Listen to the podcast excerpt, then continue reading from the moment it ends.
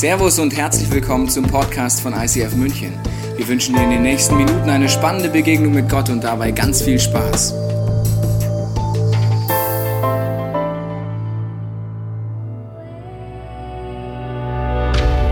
Groß ist der Herr, jeder soll ihn rühmen. Seine Größe kann niemand erfassen. Eine Generation soll der anderen von deinen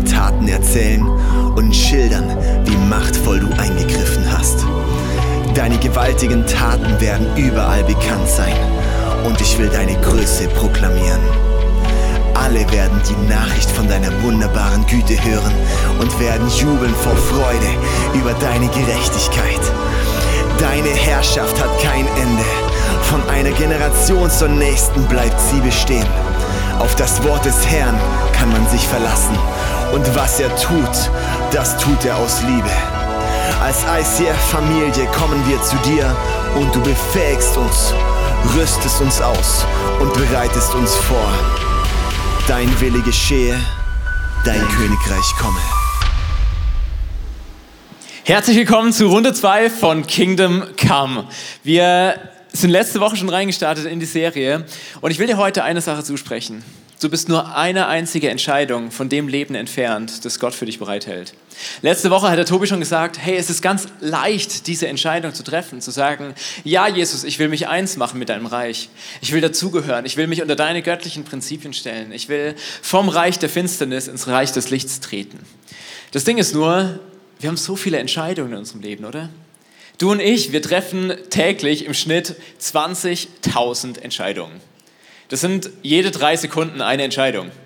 Eins, zwei, drei, nächste Entscheidung und so weiter. Das heißt, du triffst unterbewusst oder bewusst ganz viele Entscheidungen in deinem Leben. Und da ist es so, dass du halt einfach ganz viele Entscheidungen gar nicht so richtig wahrnimmst. Zum Beispiel im Thema Essen. Lass uns mal was ausprobieren. Lieber Burger oder Salat? Burger? Burger. Okay, Salat? Okay, die Burgerfront war eindeutig ein bisschen stärker als die Salatfront. Und du merkst schon, du, trinkst, du, du, du triffst instinktiv Entscheidungen. Und jetzt triffst du heute die Entscheidung Burger. Wenn du morgen nochmal die Entscheidung triffst und übermorgen nochmal die Entscheidung Burger triffst, dann schmeckt dein Leben irgendwann ein bisschen nach Burger. Es ist einfach so. Du, du bewegst dich in die Richtung deiner Entscheidungen. Und am Ende ist die Summe deiner Entscheidungen, die du triffst, dein Leben. Und das, das gilt für das, für, das, für das physische Leben ganz, ganz klar. Was du isst, das macht dich aus. Du bist, was du isst. Du kennst dieses Sprichwort. Und äh, es hat eine Person hat es mal ausprobiert mit den äh, ganzen Burgern. Und zwar bei der, äh, bei der Doku Super Size Me. Ich weiß nicht, ob du das schon mal gesehen hast. Aber bei dieser Doku probiert ein Mensch mal aus, einen Monat lang sich nur von McDonalds zu ernähren. Morgens, mittags, abends, die ganze Zeit nur McDonalds. Dieser Mensch nimmt in dieser Zeit 11 Kilogramm zu. Das heißt 300 Gramm am Tag. Du bist, was du isst. Es macht einen Unterschied, was du physisch in dich aufnimmst. Aber das gleiche Prinzip gilt auch geistig gesehen. Mit was du dich geistig ernährst, mit was du dich geistig füllst, das macht aus, wer du am Ende bist.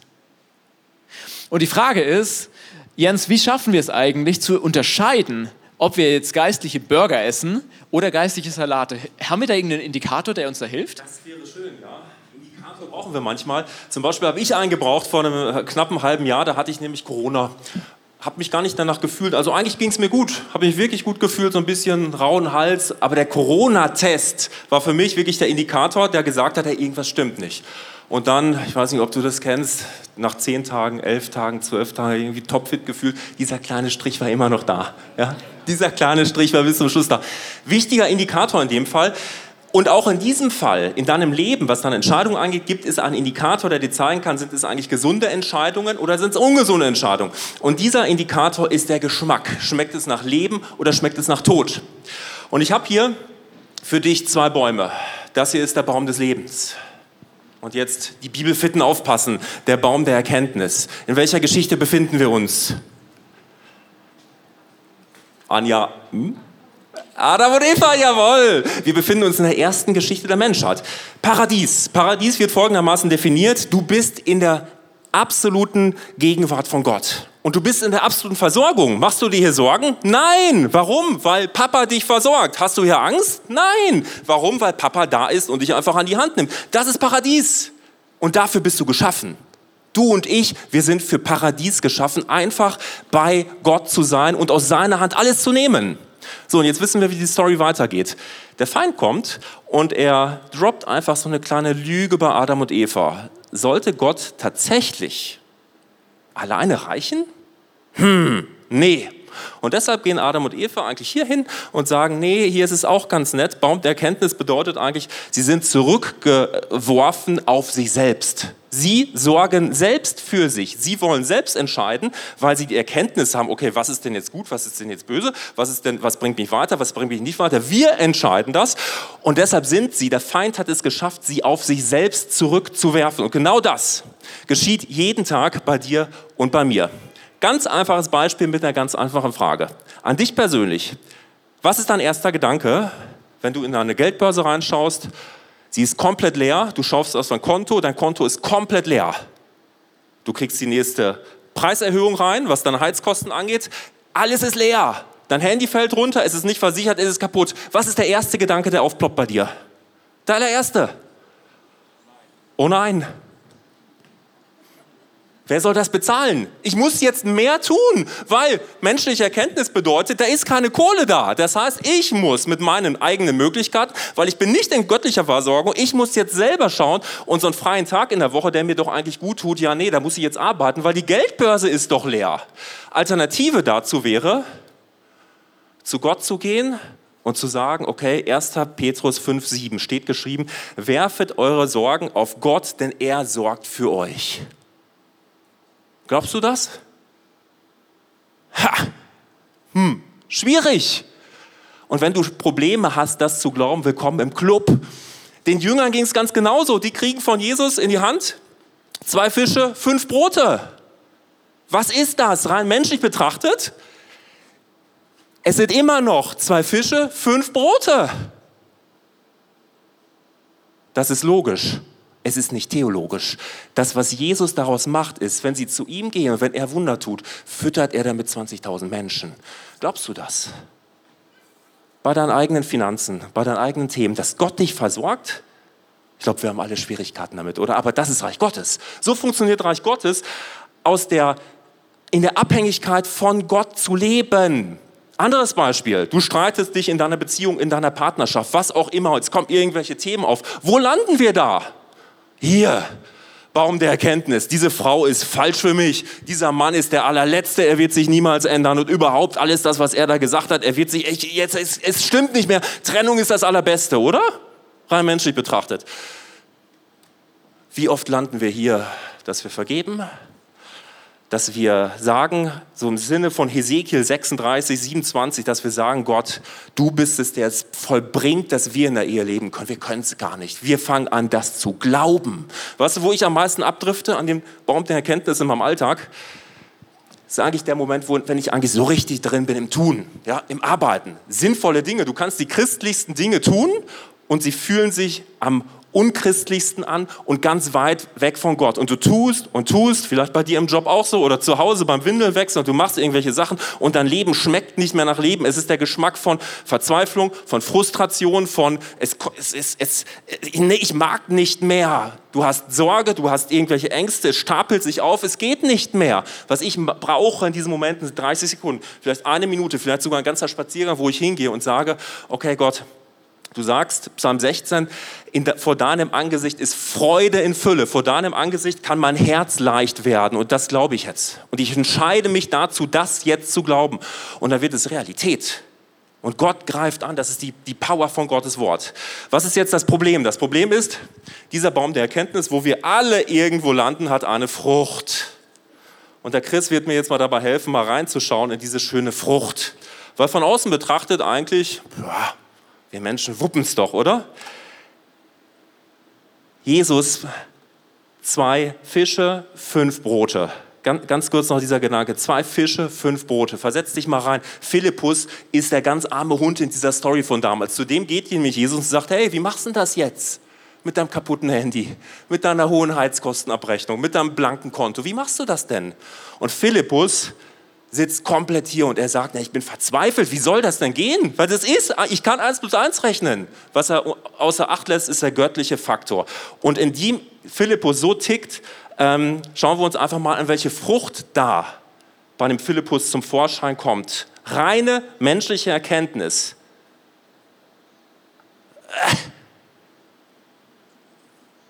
Es ist vergiftet. Es ist einfach nur vergiftet. Reine menschliche Erkenntnis. Sie ist nicht unbedingt falsch. Rein menschlich betrachtet sind zwei Fische, fünf Brote, zwei Fische, fünf Brote. Aber nochmal, es schmeckt nicht nach Leben. Und weißt du, was unser Problem ist? Wir haben uns das Leben ja angewöhnt. Und wir haben nie gelernt, in Abhängigkeit Gottes zu leben. Wir haben uns das Leben hier angewöhnt und wir zelten hier unter diesem Baum. Ich gehe jetzt rein in das Zelt, weil da zelten wir. Und wir haben es uns eingerichtet. Und weißt du, was das Interessante ist? Ich sitze mit meiner vergifteten Frucht, ich sehe nach links nichts, nach rechts nichts. Ich sehe nur Leute vor mir, wo ich den Verdacht habe, dass sie so ähnlich ticken wie ich. Und wenn du so ähnlich tickst wie ich, wie ich es gerade beschrieben habe, dann herzlich willkommen in dieser Predigtserie. Weil es wird ein Training beginnen, wenn du dich dem stellen möchtest. Und ich bleibe jetzt erstmal hier drin, weil es ist ja so kuschelig. Chris, kann dich nicht sehen. Ich bin da, Jens, keine Angst. Ich bin da. Aber weißt du, das Ding ist, der Jens sitzt jetzt hier unter dem Baum der Erkenntnis. Und das Ding ist, die Spirale dreht sich weiter. Nach Adam und Eva geht das ganze Ding weiter mit direkt ihren Kindern, Kain und Abel. Wie ist da die Geschichte? Kain schaut sich Abel an und Abel, er wohnt unter dem Baum des Lebens, weil Abel lebt in einer genialen Gottesbeziehung. Er lebt hingegeben an Gott, er gibt ihm alles, er gibt ihm den ersten Teil von allem, was er hat. Und Kain schaut sich den Abel an und denkt sich so, boah, was der hat, will ich auch. Und jetzt könnte er sagen, ich treffe diese Entscheidung, ich strecke mich genauso wie Abel aus nach, nach dieser Gottesbeziehung. Ich gehe Schritt für Schritt auf Gott zu, ich nähere mich Gott. Aber das macht er nicht, sondern er sagt, Abel hat eine bessere Gottesbeziehung als ich. Ich bin eifersüchtig. Warum, warum hat er eine bessere Gottesbeziehung als ich? Wie, wie kann der sich das erlauben? Ich werde ihn töten. Merkst du, plötzlich stehst du in einem Baum der Erkenntnis und er, er tötet seinen Bruder Abel. Das ist das, was kein tut und die Spirale dreht sich danach weiter. Die nächsten Generationen werden nicht besser, sondern es wird immer schlimmer. Und am Ende schaut Gott auf die Menschheit und er sagt, die Menschheit ist böse geworden. Die ganze Menschheit zeltet unter dem Baum der Erkenntnis. Sie haben sich eins gemacht mit dem Tod. Sie haben in diese Frucht reingebissen, alle zusammen. Und dann sagt Gott, aber da ist dieser eine Mann, da ist dieser eine Mann, der lebt unter dem Baum des Lebens. Es ist Noah. Und er sagt, Noah, mit, mit dir will ich was Neues starten. Ich, ich werde die, die Welt äh, überfluten und ich, werd dich in, ich will dich in ein Schiff reinsetzen und ich will dich dieses Ding überleben lassen und ich will mit dir eine neue Menschheit starten. Und dann spricht Gott zu Noah folgendes. Bau ein Schiff aus harzhaltigem Holz und dichte es innen und außen mit Teer ab. Bau ein Schiff. Und jetzt mal ganz kurz in die Situation von Noah reingeschaut. Noah ist mitten auf dem Festland. Da ist kein Fluss in der Nähe, da ist kein Meer in der Nähe, da ist kein gar nichts in der Nähe. Er ist mittendrin. Und er soll jetzt ein Schiff bauen. Es, es regnet nicht in Strömen, die Sturmflut ist weit weg. Warum soll ich in diesem Moment ein Schiff bauen? Und dann soll er kein Floß bauen, gell? Nicht so ein, nicht so ein Zwei-Mann-Ding oder so, sondern ein Schiff. Und das Schiff hat folgende Maße. 125 Meter lang, 23 Meter breit und 13 Meter hoch. Nur damit du dir das vorstellen kannst, das ist die Hälfte der Titanic. Das ist ein riesen Kreuzfahrtschiff. Das soll der Noah da bauen. Und zwar ohne Motorsäge, ohne Kran, ohne Transporter, ohne 10.000 Mitarbeiter, sondern einfach nur mit seinen drei kleinen Kids und mit seiner Frau. Soll er dieses Ding bauen? Das dauert 55 bis 75 Jahre, bis er dieses Schiff gebaut hat. Noah steht hier vor einer Aufgabe, die menschlich gesehen absolut dumm ist und die eine Lebensaufgabe für ihn ist. So, jetzt meine Frage an dich. Was würdest du machen? Würdest du sagen, ja klar, Gott, ich habe ja eh nichts zu tun die nächsten 55 Jahre? Oder würdest du sagen, äh, Gott, ich habe da mal ein paar Anfragen? Was würdest du machen? Lass uns nochmal in diesen Vers reinschauen von gerade eben. Da steht, er baut ein Schiff, er soll ein Schiff bauen aus Holz. Dieses Wort im Hebräischen für Holz ist das Wort Etz. Sag mal Etz. Sehr gut, super. Etz ist das Wort, das im Hebräischen Holz bedeutet, aber auch Baum. In der Geschichte im Garten Eden wird dieser Baum, der Baum der Erkenntnis und der Baum des Lebens, werden als Eds bezeichnet. Das heißt, es ist dasselbe Wort. Noah steht hier wieder vor zwei Bäumen. Er steht vor dieser Entscheidung, entscheide ich mich dafür, Gott zu gehorchen oder entscheide ich mich dafür, gegen Gott zu rebellieren und Fragen zu stellen und, und, und nicht Gottes Ruf zu folgen. So, lass mal schauen, was, was, Mose gemacht, was äh, Noah gemacht hat. Noah führte alles genauso aus, wie Gott es ihm befohlen hatte. Einfach so, ohne Nachfragen, ohne irgendwas. Er führt es einfach aus. Menschlich gesehen, absolut dumme Entscheidung, aber er macht's. Eine ganze Lebensaufgabe, das beschäftigt ihn für den größten Teil seines Lebens. Aber er macht's. Warum? Weil Gott es ihm gesagt hat. Kennst du diese Leute, die sagen, because I said so? Weil ich es halt gesagt habe? Also vielleicht, wenn du Kinder hast. Ja, weil halt. Dann gibt es keine Begründung. Einfach weil der Papa das gesagt hat. Und genauso macht es Gott auch. Er, er liefert ihm keine krasse Begründung oder irgendwas. Er sagt einfach nur, nee, ich habe es gesagt. Und Noah macht es einfach, weil Gott es gesagt hat. Und meine Frage an dich ist, wann hast du das letzte Mal was gemacht? Einfach nur, weil Gott es gesagt hat. Wann hast du mal was gemacht, was menschlich gesehen vielleicht einfach nur dumm ist? Was, wo, wo dich deine Freunde ausgelacht haben, wo du dir gedacht hast, hey, also mein Konto guckt mich jetzt gerade ganz blöd an. Wann, wann, war der letzte Moment, als deine Eltern dich schief angeguckt haben und gesagt haben, hey Kind, äh, also so haben wir dich eigentlich nicht erzogen? Das sind diese Noah-Momente, wo Noah sagt, ja, ich mache das, was eigentlich dumm ist, aber was göttlich richtig ist. Das heißt es, den Schritt auf den Baum des Lebens zuzugehen. Und genau das macht, äh, macht Noah. Und was passiert in dem Moment? Es kommt wirklich eine Flut. Nach 70 Jahren hat sich das bezahlt gemacht, dieses Schiff zu bauen. Und Noah überlebt mit seiner Familie und mit einem ganzen Zoo, den er noch im Gepäck hat. Und dann kommt er an, er landet auf dem Berg Ararat. Und dann steigt er aus und das Erste, was er macht, lesen wir in 1. Mose 8. Da heißt es, dann errichtete Noah dem Herrn einen Altar. Und er brachte darauf eines von allen reinen Tieren und allen reinen Vögeln als Brandopfer. Von allen reinen Tieren und von allen reinen Vögeln. So, jetzt rechne mal aus, wie viele Tiere hatte Noah in der Arche? Von jedem Tier ein paar. Das sind viele Tiere. Viele reine Tiere auch. Das heißt, Noah bringt hier nicht so ein kleines Opfer. Ja, Gott, hier ein kleines Dankeschön dafür, dass du, äh, dass sich der, der Lebensauftrag die letzten 70 Jahre gelohnt hat. Danke dafür, dass du uns gerettet hast. Hier hast du ein kleines Täubchen. Sondern Noah macht hier ein Schlachtfest. Und jetzt meine Frage an dich, was brauchst du für ein Brandopfer? Ruf einfach mal rein. Was, was brauchst du für, für ein Schlachtopfer? Feuer? Was brauchst du noch? Holz? Wie heißt es auf Hebräisch? Eds, sehr gut. Du brauchst Eds und zwar ziemlich viel davon. Ein Messer, super. Du brauchst, du brauchst Holz. Woher kriegt Noah das Holz? Jetzt lass mal ganz kurz überlegen da war gerade eine Flut. Die Flut hat alles, alles, was da, was da auf dem Boden ist, weggerissen. Da, da ist kein Baum mehr übrig. Alles ist völlig durchnässt, völlig durchtränkt, völlig kaputt. Da ist kein Holz mehr. Woher kriegt er das Holz? Das steht nicht, es steht, nicht da, was, woher er das Holz kriegt. Aber zwischen den Zeilen steht ziemlich deutlich, Noah muss seine Eiche schlachten. Was? Das, was ihm die letzten 70 Jahre seinen Lebensauftrag gegeben hat. Das, was ihm die letzten 40 Tage sein Leben gerettet hat. Das, was Gott ihm höchstpersönlich gesagt hat. Das soll er jetzt einfach einreißen, von einem Moment auf den nächsten, einfach ein Loch in seine Sicherheit machen. Da gibt es kein Zurück mehr. Was ist, wenn Gott noch eine Nachflut schickt? Was ist, wenn Gott noch nicht vorbei ist? Noah geht hier ganz bewusst diesen Weg und er stellt sich unter den Baum des Lebens und er sagt, Gott, ich vertraue dir. Und deshalb reiße ich meine Arche ein. Ich reiße meine letzte Sicherheit ein. Gott, ich opfere meine Sicherheit, um dir ein Opfer zu bringen. Das ist das Mindset, das Noah in diesem Moment hat. Und er stellt sich, er positioniert sich, er, er baut sein Zelt auf unter dem Baum des Lebens. Und weißt du, was das Coole ist? Du und ich, wir können genau dieselbe Entscheidung treffen. Weil dein und mein Leben ist die Summe der Entscheidungen, die wir treffen. Das heißt, wenn ich wie Noah zwei so weichenstellende Entscheidungen treffe, dann kann ich mich dem Baum des Lebens nähern, dann kann ich mich unter den Baum des Lebens stellen. Und meine Frage, Jens, ist jetzt, wie mache ich das eigentlich ganz konkret?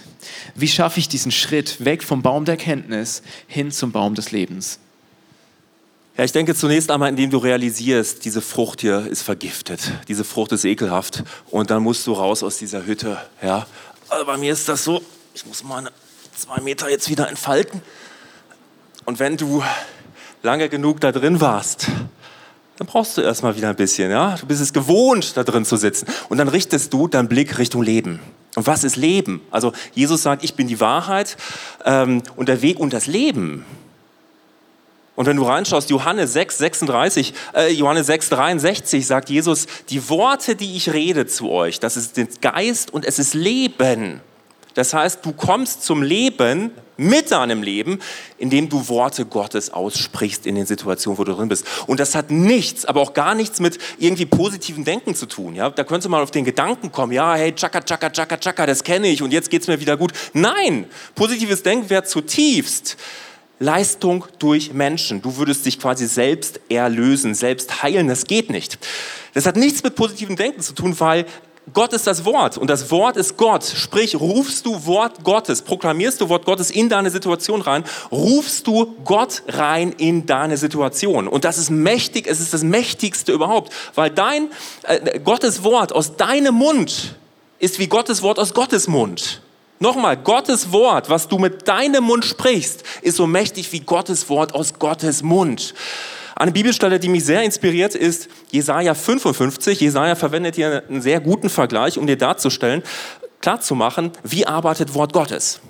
Denn wie der Regen fällt und vom Himmel der Schnee und nicht dahin zurückkehrt, sondern die Erde tränkt, sie befruchtet und sie sprießen lässt, dass sie dem Seemann Samen gibt und Brot dem Essenden, so wird mein Wort sein, das aus meinem Wort hervorgeht. Es wird nicht leer zu mir zurückkehren, sondern es bewirkt.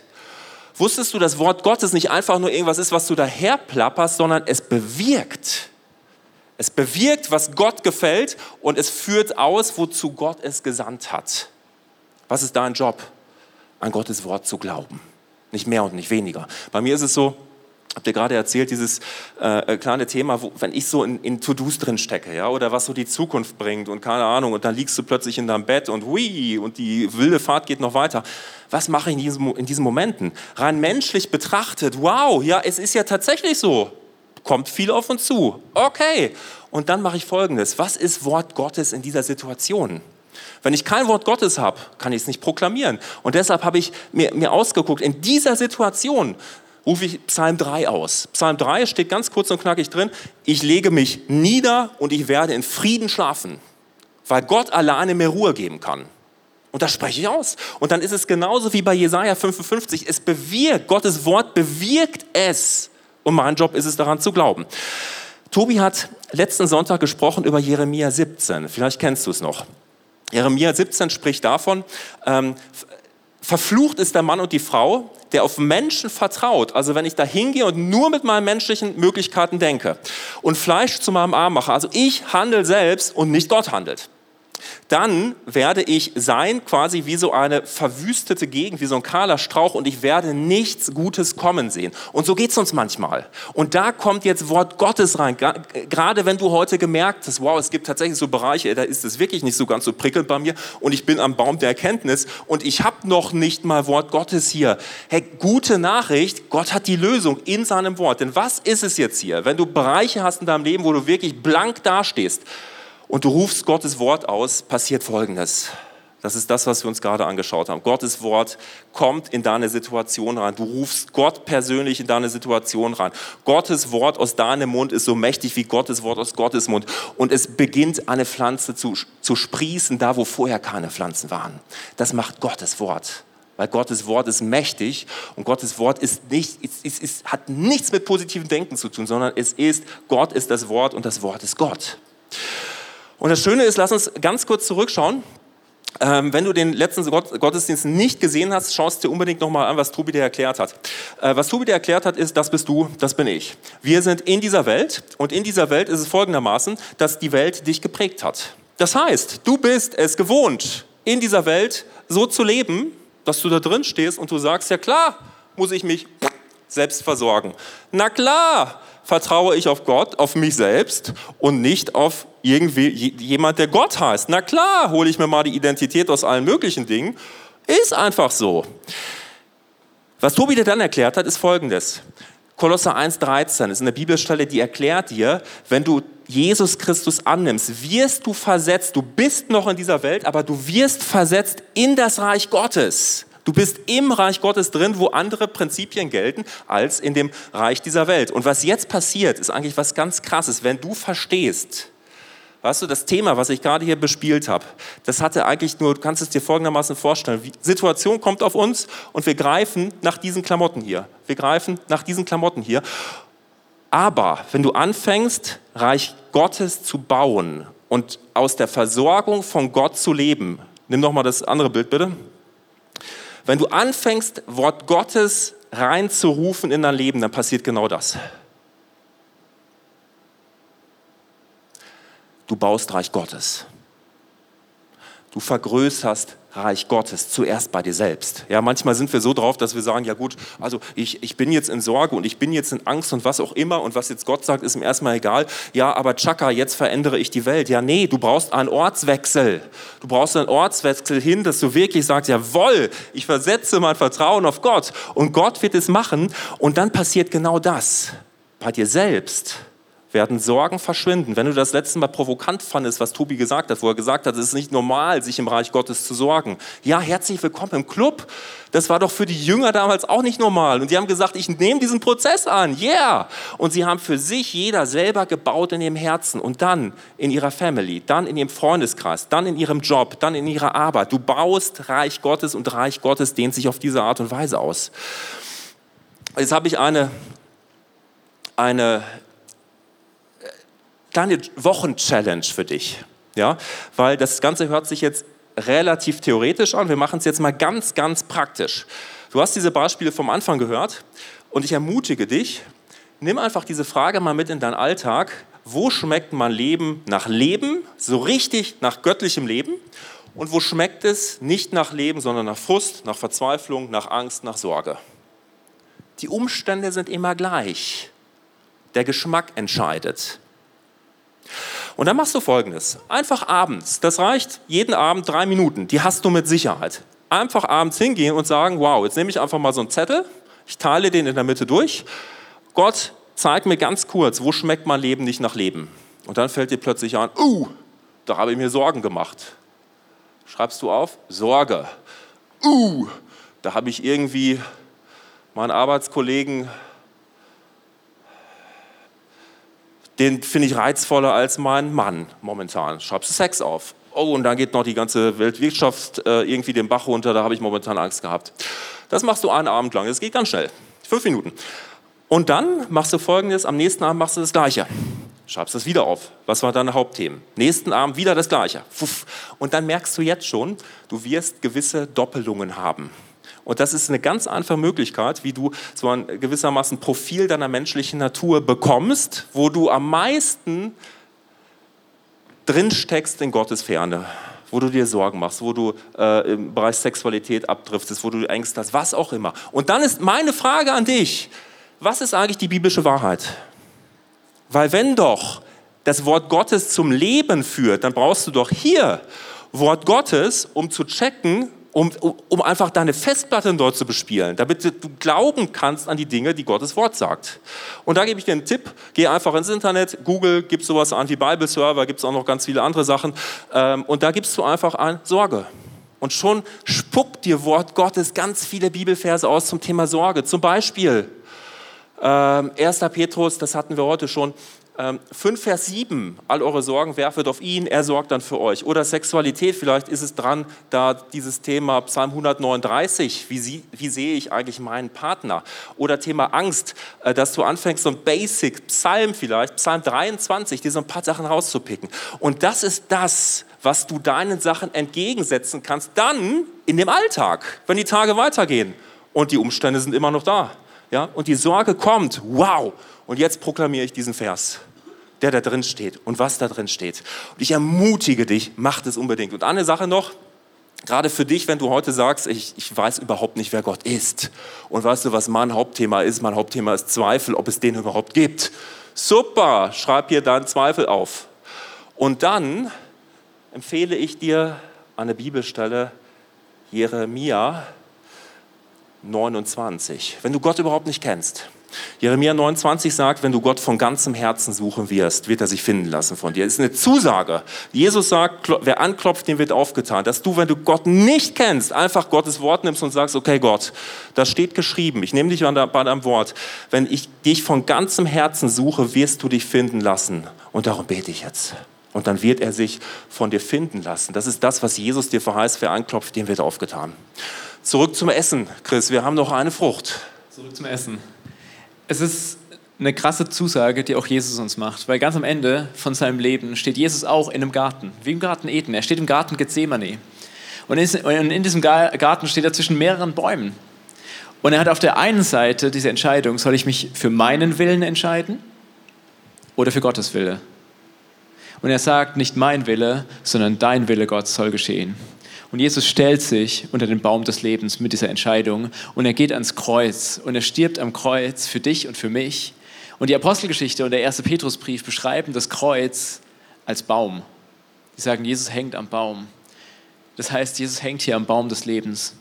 Und am Baum des Lebens stirbt er, damit der Tod in deinem und meinem Leben entmachtet ist. Da, wo du damals diese Entscheidung getroffen hast, zu sagen, ich mache mich eins mit dem Baum der Erkenntnis, ich mache mich eins mit dem Tod, da, wo du in diese Frucht reingebissen hast, da spricht Jesus dir zu, du darfst dich jetzt eins machen mit mir und mit dem Leben, das ich für dich bereithalte. Und das ist diese Frucht, die Jesus uns anbietet am Baum des Lebens. Und diese Frucht bietet er uns und seinen Jüngern ganz praktisch an beim Abendmahl. Jens, du darfst gerne mal herkommen. Und wir schauen uns diese Frucht mal genauer an, weil wenn man diese Frucht öffnet, dann merkst du, in dieser Frucht ist Leben drin. Jens, mach mal auf und schau mal, was da, was da so drin ist. Weil das Ding ist, was Jesus uns im Abendmahl anbietet, ist, er bietet uns eine gesunde, eine gute Frucht an. Eine Frucht, die Leben bringt. Nicht so eine, nicht so eine zerstörte Frucht, sondern eine gute Frucht. Und wir wollen jetzt gemeinsam das Abendmahl feiern, weil Abendmahl feiern heißt, ich darf meine Frucht, meine schlechte Frucht bei Jesus eintauschen und darf mir seine göttliche Frucht abholen.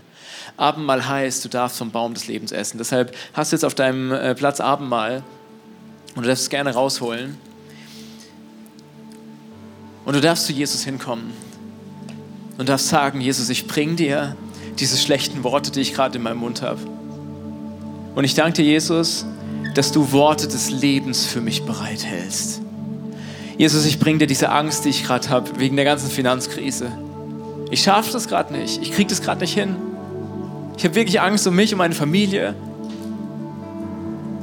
Danke, Jesus, dass du mein Versorger bist. Danke, Jesus, dass du dich um mich und meine Familie kümmerst. Danke, dass du immer genug hast. Jesus, ich habe Angst. Ich, ich, ich, ich, ich hänge an diesem Job fest, weil er mir irgendwie Sicherheit gibt. Aber eigentlich will ich da schon lange raus. Eigentlich weiß ich, Gott, dass du was anderes für mich bereithältst. Und da gibt Jesus dir den Mut, diese Arche einzureißen und zu sagen, Jesus, ich bin bereit für das, was du vorhast. Und genau das bietet Jesus dir an im Abendmahl. Du darfst dir jetzt überlegen, welchen Schritt möchtest du zum Baum des Lebens hinmachen? Was ist die Frucht, die, die Jesus für dich bereithält? Weil Jesus hat einen Schatz für dich bereit. Und du darfst jetzt, wenn wir dieses Abendmahl einnehmen, wirklich an diese Entscheidung denken, überlegen, welchen Tausch machst du bei ihm? Und ganz bewusst in dem Moment, wo du das Abendmahl isst, darfst du einfach reinbeißen in die Zusagen, die Gott dir macht. Und darfst hier eins machen mit dem Leben, das Jesus für dich bereithält. Und deshalb lasst uns jetzt dieses, äh, dieses Brot nehmen. Jesus, danke. Danke, dass du all, all diese schlechten Früchte in unserem Leben nimmst und einfach wegwischt von einem Moment auf den nächsten dass du es vergisst, dass du es schneeweiß waschst, wie du es uns zusprichst. Jesus, in diesem Bewusstsein nehmen wir jetzt einfach deinen Leib ein.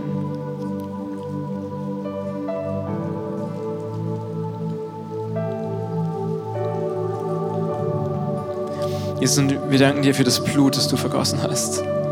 Danke, dass dein Blut einen neuen Lebensstrom freisetzt. Einen Strom, aus dem lebendiges Wasser fließt. Einen Strom, der zum Baum des Lebens hinfließt. Danke, Jesus, dass du uns gute Früchte schenkst. Jesus, und wir geben dir jetzt all diese schlechten Früchte ab und wir danken dir für all das Gute, mit dem du uns beschenkst, für das Leben in Fülle. Und das nehmen wir jetzt ein in deinem Namen, Jesus.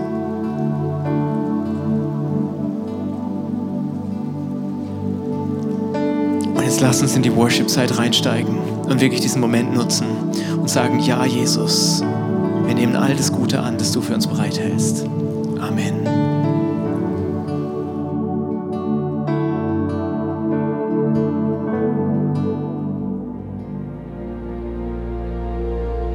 Wir hoffen, dieser Podcast hat dich inspiriert und hat dir weitergeholfen in deiner Beziehung mit Gott. Wenn es dir so geht, dann freuen wir uns, wenn du uns mithilfst, diese Botschaft zu verteilen. Das kannst du tun, indem du diesen Podcast likest, mit Daumen nach oben draufdrücken oder kommentierst oder weiterleitest. So werden mehr Menschen noch mit dieser Botschaft von Jesus, dieser Hoffnung erreicht. Du kannst auch durch eine Spende mithelfen, dass wir weiterhin diese Podcast kostenlos im Internet maximal verbreiten können und so viele Menschen neue Hoffnung bekommen. Vielen Dank für alles, was du mit ermöglicht. Wir glauben, dass Kirche eine Familie ist und egal, ob du online dabei bist oder hier vor Ort bist in der Region, wir wollen dich sehr gerne kennenlernen. Wenn du möchtest, komm auf unsere Homepage vorbei unter Finde Anschluss. Dort findest du unter anderem Welcome to Church, wo wir uns gegenseitig kennenlernen, deine Geschichte gerne hören wollen und dir helfen wollen, wenn du möchtest, ein Teil dieser Kirchenfamilie zu werden.